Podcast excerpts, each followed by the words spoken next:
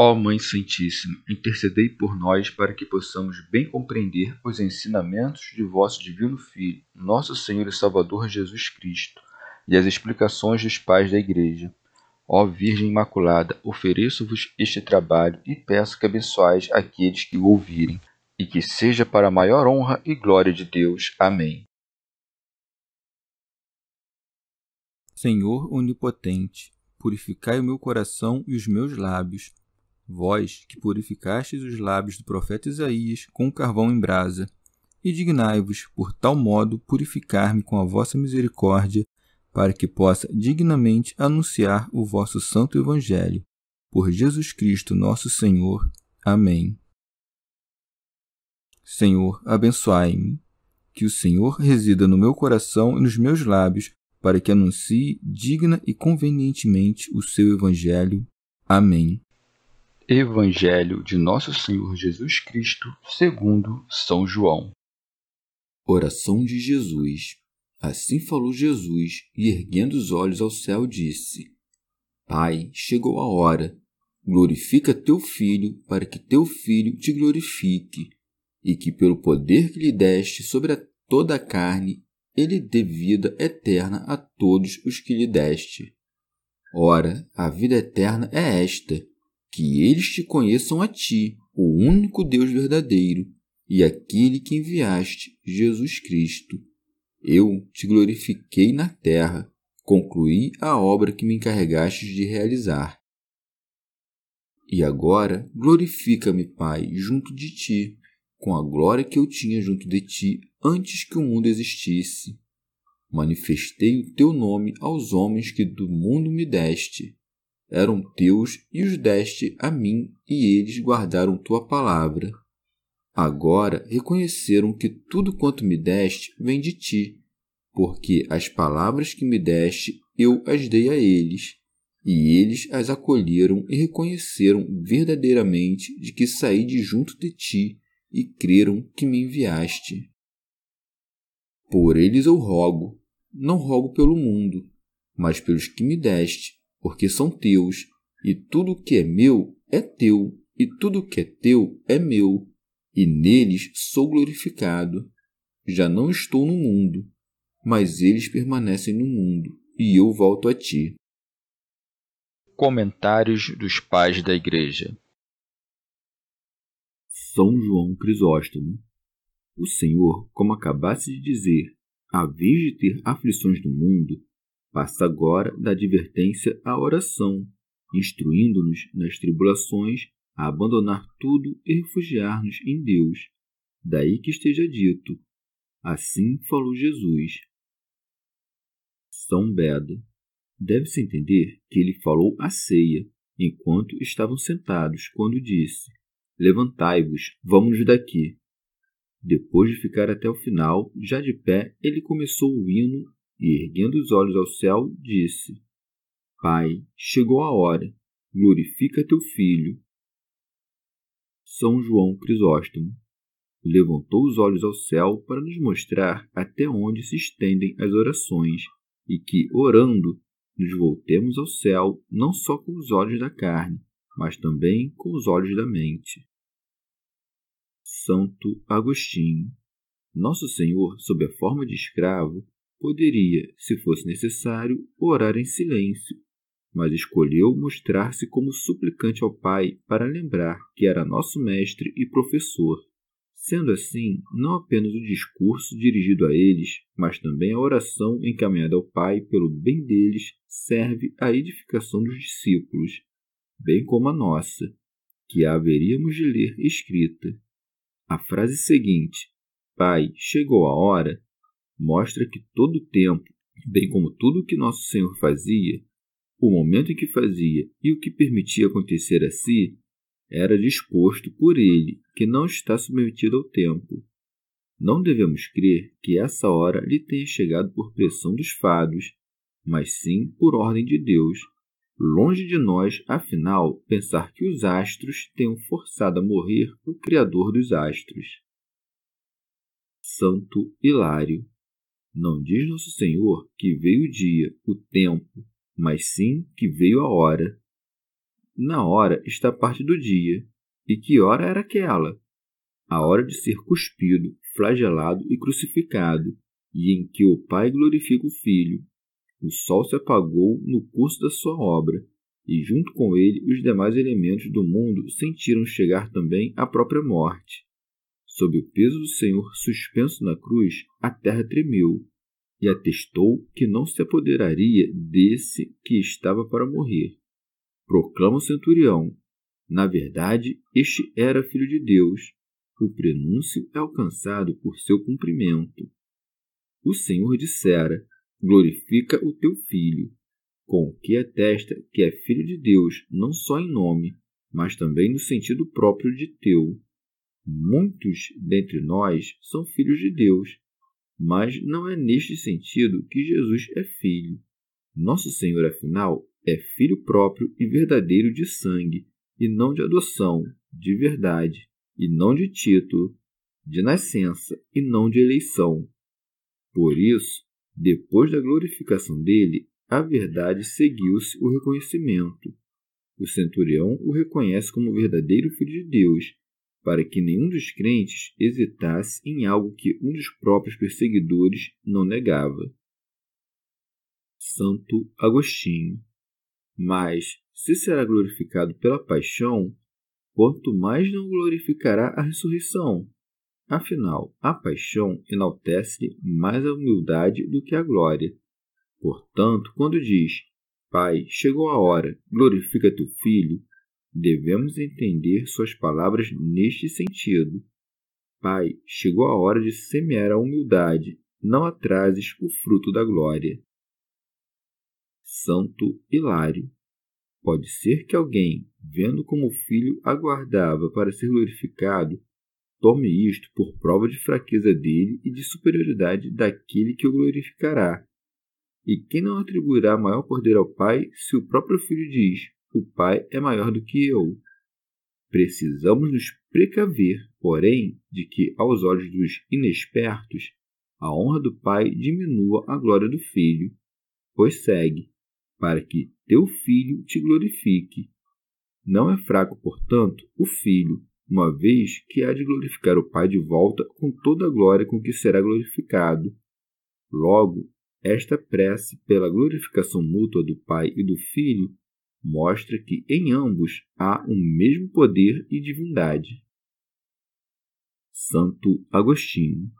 Com razão se pode perguntar como o Filho glorificou o Pai, se a glória do Pai, que é eterna, jamais foi diminuída pela forma humana, nem poderia ser aumentada em sua perfeição divina.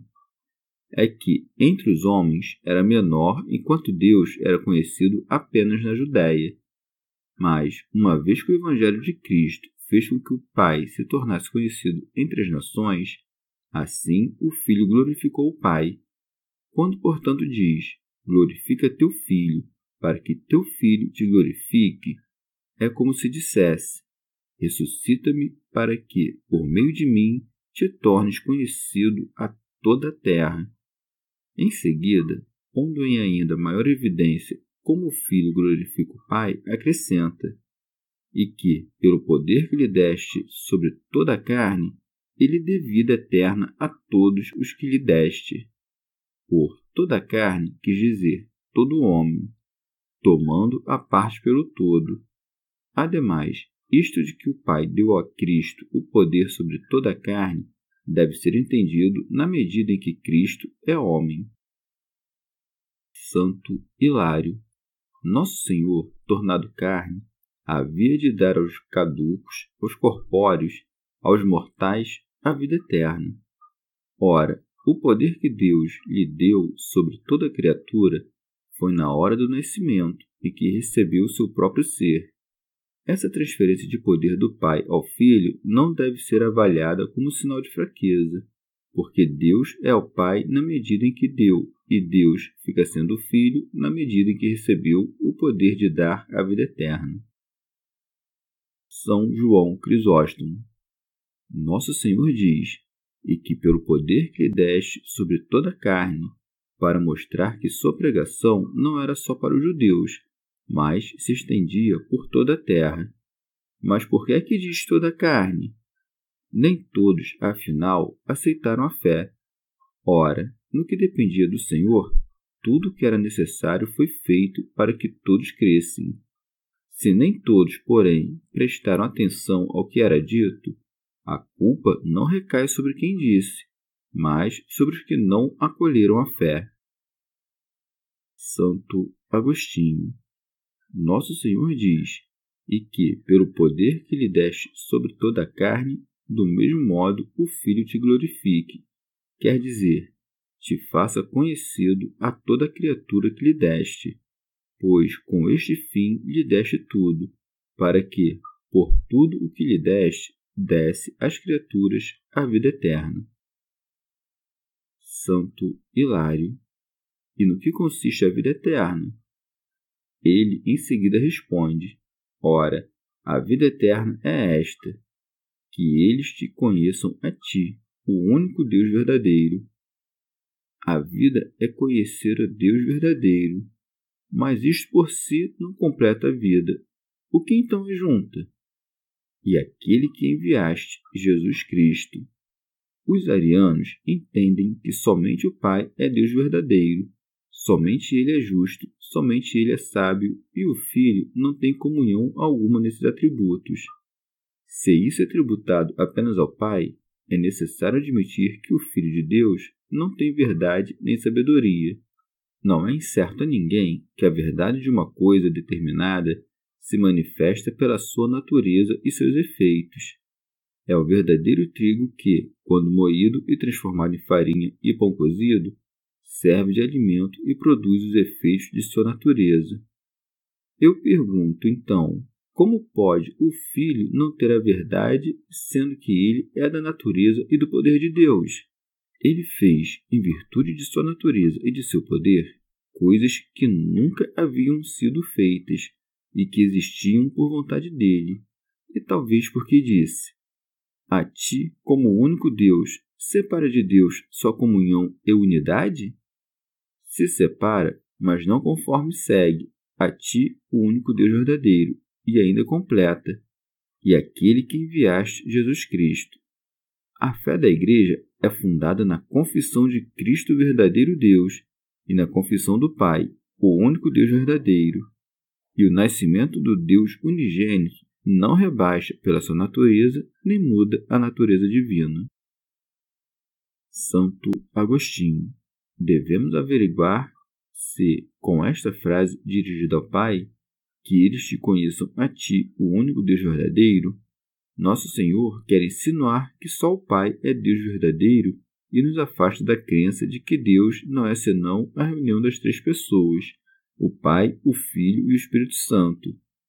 Graças ao testemunho do Senhor, portanto, hoje declaramos que o Pai por si só é Deus verdadeiro, que o Filho por si só é Deus verdadeiro e que o Espírito Santo por si só é Deus verdadeiro e que o Pai, o Filho e o Espírito Santo juntos, isto é, a Trindade toda reunida, não são três deuses verdadeiros, mas um só verdadeiro Deus. Ou ainda, a ordem correta das palavras é: para que conheçam a Ti e a Jesus Cristo, que enviaste como único Deus verdadeiro. E subentenda-se, por consequência, também o Espírito Santo, porque é o Espírito do Pai e do Filho, a caridade consubstancial dos dois. E é assim que teu filho te glorifica, tornando-te conhecido a todos que lhe deste. Além disso, se a vida eterna consiste em conhecer o Filho e o Pai, tanto mais avançamos para a vida eterna, quanto mais avançamos neste conhecimento. Ora, não morreremos na vida eterna. Lá, portanto, o conhecimento de Deus será perfeito, como não haverá morte nenhuma e chegará ao máximo esplendor a glorificação de Deus, porque chegará ao máximo esplendor a glória. Os antigos definem a glória como a fama dilatada e contínua de alguém acompanhada de louvor. Mas, se o homem é louvado apenas de se ouvir sua fama, quanto mais não será louvado Deus quando for visto. Por isso está escrito: Bem-aventurados, Senhor, os que moraram na tua casa pelos séculos dos séculos te louvarão. Ali não terá fim a louvação de Deus, pois ali será pleno o conhecimento de Deus e logo sua glorificação.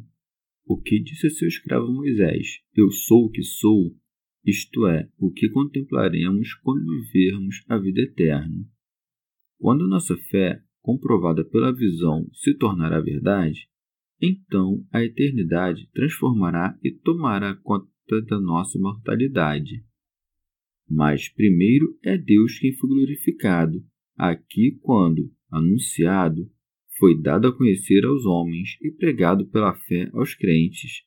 Por isso é que diz: Eu te glorifiquei na terra. Santo Hilário. Este câmbio de glorificações não é para o proveito da divindade, mas para a honra que lhe resultava do conhecimento dos que antes a desconheciam. São João Crisóstomo. E por isso é com acerto que diz: sobre a terra, no céu, afinal, já fora o Pai glorificado, tanto pela glória que possui de natureza, quanto pela adoração dos anjos. Não fala, pois, daquela glória que é própria de sua substância, mas daquela que pertence ao culto dos homens, daí que é crescente. Concluí a obra que me encarregaste de realizar. Santo Agostinho.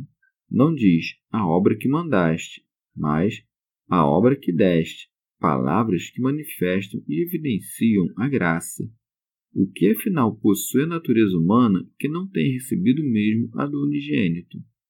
Por outro lado, como podia ter acabado a obra que recebeu para fazer se ainda restava sofrer a paixão? É que nosso Senhor trata por já acabado aquilo que ele tinha certeza de que acabaria. São João Crisóstomo. Ou ainda, diz acabei no sentido de terminei a minha parte. Ou talvez assim fale porque, uma vez feita a maior parte de um trabalho, pode-se dizer que tudo já está pronto. Com efeito, a raiz de todos os bens já fora enterrada, e era questão de tempo vir o fruto, para não falar que Nosso Senhor já estava de certa forma presente e unido a todas as coisas que se seguiriam. Santo Hilário. Em seguida, para que compreendêssemos o mérito da obediência e o mistério de toda a encarnação, acrescenta: E agora glorifico-me, Pai, junto de ti. Santo Agostinho. Acima dissera: Pai, chegou a hora glorifica teu filho, para que teu filho te glorifique. Por esta ordem de palavras, mostrara que primeiro o filho deve ser glorificado pelo pai, para então o pai ser glorificado pelo filho. Agora, porém, diz: Glorifiquei-te, e agora, pai, glorifica-me, como se primeiro ele tivesse glorificado o pai e depois pedisse ao pai que o glorificasse. Logo, deve-se entender que na primeira vez Nosso Senhor usou os verbos na ordem em que a coisa haveria de acontecer. Na segunda, que agora examinamos, usou o verbo no pretérito para falar de algo futuro, como se tivesse dito: Eu te glorificarei sobre a terra, consumando a obra que me deste para fazer. E agora, Pai, tu glorifica-me. Desta forma, Ambas as frases são sem tirar nem pôr iguais, exceto que nesta se acrescenta o modo de glorificação, com a glória que eu tinha junto de ti antes que o mundo existisse. Este acréscimo foi interpretado por alguns como se a natureza humana, assumida pelo Verbo, se convertesse em Verbo e o homem se transformasse em Deus, ou pelo contrário, refletindo mais atentamente, perecesse em Deus. Ninguém dirá, afinal, que desta transformação em homem-deus foi duplicado ou aumentado, mas quem quer que negue que o Filho de Deus foi predestinado, negará que ele seja também filho do homem. Como, pois, nosso Senhor visse que chegara o tempo predestinado da sua glorificação, para que se cumprisse na restituição o que na predestinação já fora feito, orou dizendo: e agora glorifica-me, Pai, junto de ti, com a glória que eu tinha junto de ti antes que o mundo existisse. Isto é, aquela glória que possui junto de ti na tua predestinação é a hora que eu possua também viver na tua direita. Santo Hilário, ou ainda orava para que aquela parte sua que pertencia ao tempo recebesse a glória que está acima de todo o tempo, a fim de que a corrupção da carne fosse transformada e absorvida na virtude de Deus e na incorruptibilidade do Espírito. São João Crisóstomo, depois de dizer acabei a obra, esclarece em que consistia a obra e manifestar o nome de Deus. Por isso está dito: Manifestei o teu nome aos homens que do mundo me deste. Santo Agostinho. Se se referia apenas aos discípulos com que ceava, a passagem presente não tem a ver com aquela glorificação de que falou antes, pela qual o Filho glorifica o Pai, pois ser conhecido a doze ou onze mortais, será isso motivo de tanta glória? Se, porém, quando diz manifestei o teu nome aos homens que do mundo me deste, quis dar a entender todos que nele haviam de crer, nesse caso não há dúvidas de que esta é a glorificação pela qual o Filho glorifica o Pai. Além disso, ao dizer manifestei teu nome, usa a mesma figura que em glorificate, pondo numa como na outra o pretérito no lugar do futuro. Mas o que segue mostra com mais probabilidade que falava dos que já eram discípulos, não de todos que viriam a crer. Logo, desde a abertura da sua oração, o Senhor quis dar a entender todos a quem daria a conhecer o Pai e assim o glorificaria. Tendo afinal acabado de dizer, para que teu filho te glorifique, em seguida mostrou como isso seria manifestei o teu nome aos homens que do mundo me deste. Não conheciam, então, o nome de Deus, sendo de Deus e estando na terra, da qual se disse: Deus é conhecido na Judéia, grande é o seu nome em Israel? Deve-se entender, portanto, neste sentido. Manifestei o teu nome a estes homens, que me deste do meio do mundo, e que me ouvem dizer estas coisas, mas não o nome com que te chamas Deus, e sim o nome por que te chamas meu Pai. Nome este que não pode ser manifestado sem manifestação do próprio Filho, pois não havia povo, mesmo antes de crer em Cristo, que não conhecesse de algum modo o nome de Deus enquanto Deus de toda a criação. Logo, como Criador do mundo, Deus era conhecido a todos os povos, mesmo antes de serem impregnados da fé de Cristo, como o único Deus digno de ser cultuado à exclusão de todos os demais, era conhecido na Judéia. Como Pai de Cristo, por meio de quem tira o pecado do mundo, este nome, até ali oculto, então se manifestou àqueles que o próprio Pai lhe deu do meio do mundo. E como manifestou, se ainda não viera a hora de que falou acima? mas vem o tempo em que não vos falarei já por parábolas. Disto devemos inferir que pôs o tempo pretérito no lugar do futuro. São João Crisóstomo, ou ainda manifestara já aos homens com palavras e feitos que Deus Pai tem por filho o próprio Cristo. Santo Agostinho. Estas palavras de Cristo, que do mundo me deste, referem-se àqueles que não eram do meio do mundo. Honra essa, porém, que receberam do seu renascimento e não do nascimento. E o que significa o que segue? Eram teus e os destes a mim. Porventura, o pai já possuiu algo que não tenha comunicado com o filho? Longe de nós pensar assim. No entanto, o Filho de Deus já possuiu algo que, como filho do homem, não possuía ainda quando ainda não tinha se tornado homem no seio da mãe. Assim, ao dizer eram teus, o Filho de Deus não se declarou separado do Pai, mas só ia atribuir todo o seu poder àquele de quem tira esse poder. Já ao dizer os deste a mim, mostra que foi como homem que recebeu esse poder de possuí-los ele próprio também os deu a si, isto é, Cristo Deus, junto do Pai, os deu a Cristo homem, porque este não está junto do Pai. Ora, Disse isso para mostrar a concórdia que tem com o Pai e que agrada ao Pai que creia no Filho. Daí que siga. E eles guardaram tua palavra. São Beda. Quando menciona a palavra do Pai, refere-se a si mesmo, porque é por meio dele que o Pai criou todas as coisas e contém em si todas as palavras. É o mesmo que se dissesse: Guardaram-me na memória para nunca se esquecerem. Ou ainda, quando Nosso Senhor diz: Guardaram a tua palavra, quer dizer, guardaram-na na medida em que creram em mim. Daí que siga. Agora reconheceram que tudo quanto me deste vem de ti.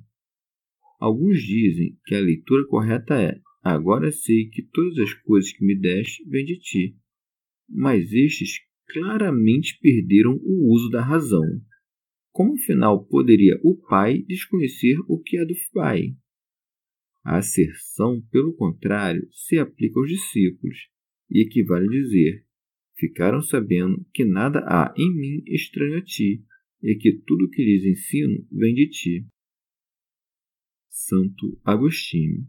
O Pai deu-lhe todas as coisas na mesma hora em que o gerou o possuidor de todas as coisas. São João Crisóstomo. E de onde os homens o aprenderam? Das minhas palavras, com que lhes ensinava que saí de ti. É isto que nosso Senhor se empenhava por mostrar ao longo de todo o Evangelho. Daí que siga. Porque as palavras que me deste, eu as dei a eles, e eles as acolheram. Santo Agostinho. Isto é, entenderam-nas e as retiveram. A palavra é recebida quando é compreendida na mente, daí que siga, e reconheceram verdadeiramente de que saí de junto de ti. E para que ninguém pensasse que este já era o conhecimento pela visão e não o pela fé, faz o acréscimo. E creram, isto é, creram verdadeiramente que me enviaste. Creram, portanto, verdadeiramente o mesmo que conheceram verdadeiramente. Afinal, a expressão eu saí de ti significa o mesmo que a expressão me enviaste. Já quando diz creram, subentendamos verdadeiramente. Aqui não se deve dar ao verbo o mesmo sentido que teve pouco antes. Credes agora? Mas creram verdadeiramente, isto é, do jeito certo de crer, sem se abalar, com firmeza, com consistência, sem nunca mais voltar às suas coisas e abandonar Cristo. Os discípulos não eram ainda tais como o Senhor os retratara com o tempo passado, pois o Senhor aqui pronuncia como se já fossem o que haveriam de ser uma vez recebido o Espírito Santo. Por outro lado, como o pai deu aquelas palavras ao filho? Esta questão parece mais fácil de solucionar se entendemos que Nosso Senhor as recebeu do Pai enquanto filho do homem. Se, porém, supomos que recebeu essas palavras do Pai como gerado pelo Pai, não se deve pensar em termos de tempo, como se, num tempo anterior, não as tivesse possuído, porque tudo que Deus Pai tenha dado a Deus Filho, deu-lhe ao gerá-lo. São João Crisóstomo. Como os discípulos, apesar de todas as consolações que ouviam do Senhor, ainda não estivessem convencidos, usava o recurso de falar ao Pai, mostrando-lhes quanto amor tinha por eles. Daí que siga: Por eles eu rogo, como se dissesse: Não apenas lhes ofereço tudo o que tenho e posso, como ainda rogo a um terceiro pelo bem deles assim demonstrando como seu amor é maior. Santo Agostinho. Quando ajunta não rogo pelo mundo, por mundo quer dar a entender aqueles que vivem segundo a concupiscência do mundo, e não foram aquinhoados com a graça de serem escolhidos do meio do mundo. É a este quinhão que alude quando acrescenta, mas pelos que me deste. Com efeito, uma vez que o Pai os deu a ele, disso resultou já não pertencerem ao mundo, pelo qual nosso Senhor não roga. Ademais, que o Pai os tenha dado ao Filho, nem por isso perdeu aqueles que deu. Daí que acrescente. porque são teus. São João Crisóstomo. Com frequência repete isto de me deste, a fim de que aprendam que tudo quanto fazia tinha aprovação do Pai, e que não veio ao mundo para seduzi-los como um forasteiro, mas para recolhê-los como seus pertences. Em seguida, para ninguém pensar que era coisa recente essa sua autoridade e que os recebera do Pai havia pouco, acrescenta: E tudo que é meu é teu, e tudo que é teu é meu. Que é como se dissesse: Ninguém, de ouvir que tu mos deste, pense que se tornaram alheios ao Pai, pois tudo que é meu é teu também. Nem de ouvir que eram teus, creia que eram antes alheios a mim, pois tudo que é teu é também meu. Santo Agostinho. Aqui fica bastante evidente que tudo que é do Pai é do Filho unigênito, pelo motivo de que também ele é Deus, e nascido como é do Pai, igual em grandeza ao Pai, não no sentido em que é dito ao filho mais velho na parábola do filho pródigo, e tudo que é meu é teu. Pois nessas palavras estão embarcadas todas as criaturas abaixo da criatura santa e racional. Já as palavras do presente texto, e tudo que é meu é teu e tudo que é teu é meu, incluem também a própria criatura racional, que não se submete senão a Deus. Portanto, sendo isto do Pai, não seria também do Filho se o Filho não fosse da mesma estatura que o Pai.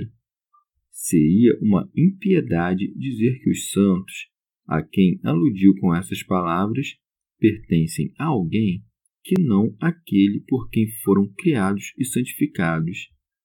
Já quando, falando do Espírito Santo, o Senhor diz assim: Tudo o que o Pai tem é meu, refere-se às perfeições próprias da divindade do Pai. Afinal, o Espírito Santo não aceitaria de uma criatura submissa ao Pai e ao Filho o que o Senhor expressa dizendo: receberá do que é meu. São João Crisóstomo. Em seguida, Nosso Senhor dá demonstração de tudo o que acabara de dizer, e neles sou glorificado. Poderia continuar assim. Isto é prova mais do que evidente do meu poder sobre eles, já que me glorificam, crendo em ti e em mim. Ninguém, afinal, é glorificado em homens sobre os quais não tenha poder. Santo Agostinho. Ao declará-la já cumprida, Nosso Senhor mostra como a sua glorificação estava predestinada e quis dar como certo e incontestável que aconteceria. Mas resta ainda investigar se se trata da mesma glorificação de que dissera: E agora, Pai, glorifica-me junto de ti mesmo. Se afinal é para Cristo ser glorificado junto do Pai, como será nos discípulos? Será que é porque essa glória se fará conhecida a eles e, por meio deles, a todos que acreditarem neles como testemunhas de Cristo? Com efeito, o Senhor acrescenta: Já não estou no mundo, mas eles permanecem no mundo. São João Crisóstomo. Isto é, mesmo que eu não esteja presente segundo a carne, sou glorificado pelos que dão a vida em meu nome como em nome do Pai, e que pregam a mim como pregam o Pai. Santo Agostinho. Mas se levares em conta a hora em que falava, tanto Nosso Senhor quanto os discípulos ainda estavam no mundo. Não podemos entender essas palavras, já não estou no mundo, como referentes ao progresso nem do coração nem da vida pois admite-se por acaso que nosso Senhor tenha em algum momento pertencido ao mundo? Resta, portanto, que não estivesse mais no mundo por presença corpórea como estivera até aí. Ou não dizemos no dia a dia, já não está aqui em referência a alguém prestes a partir e, sobretudo, prestes a morrer? Daí que, para explicar por que o disse, acrescentou: E eu volto a ti, Encomenda, portanto, ao Pai aqueles que há de abandonar pela ausência corpórea, dizendo: Pai Santo, guarda em teu nome aqueles que me deste. Como homem, roga a Deus por seus discípulos, que de Deus recebeu. Chegamos ao fim de mais um dia de comentários da Catena Áurea. Muito obrigado por ficarem até aqui. Que Nossa Senhora derrame suas graças sobre nós e até amanhã.